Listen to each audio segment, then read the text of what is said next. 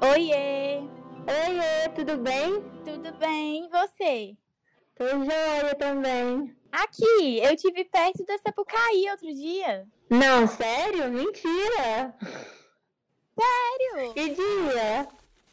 Ah, acho que deve ter uma semana, sei lá, por aí. Ué, mas eu fui lá deve ter quase uns 15 dias. É que eu senti o cheiro. De novo? Uai, não passa tanto tempo assim, não. De quê? Ué, garota, já esqueceu? Vamos lá, então. A noite era amena, Uhum. mas suficientemente úmida para transportar sonhos, cores e essências. Hum, é verdade. O toque de recolher já não era mais tão exigente e a liberdade passou a bater na porta daquelas pessoas cujas realidades haviam sido interrompidas por algo que ninguém entendia bem o porquê.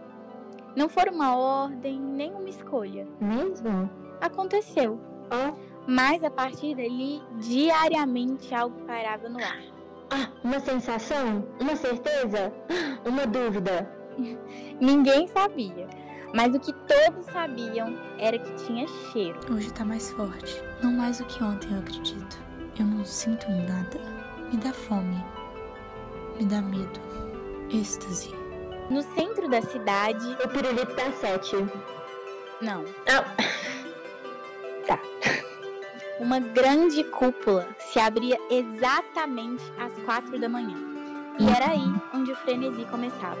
E ele era lindo. E eles se perguntavam se de fato existia algo ou se era apenas uma ilusão criada pelas próprias cabeças para suportarem o nada.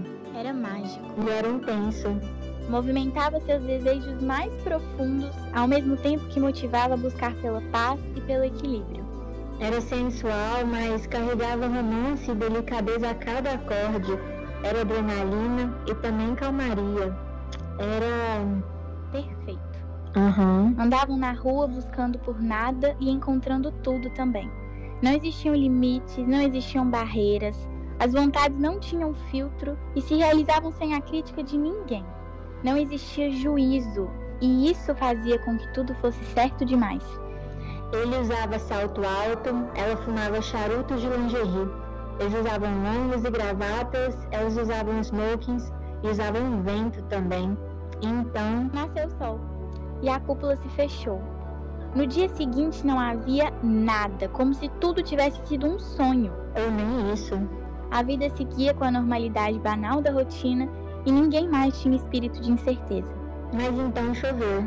Uma chuva que já não se via há muito tempo, se é que já se viu um dia. Eu duvido. E o que era guardado a sete chaves se quebrou ao meio. A cúpula se rompeu com a mesma intensidade do que carregava por dentro, que saiu flutuando por aí. E tudo começou de novo. Eles corriam e gritavam e sorriam, ficavam nus e se vestiam de alma.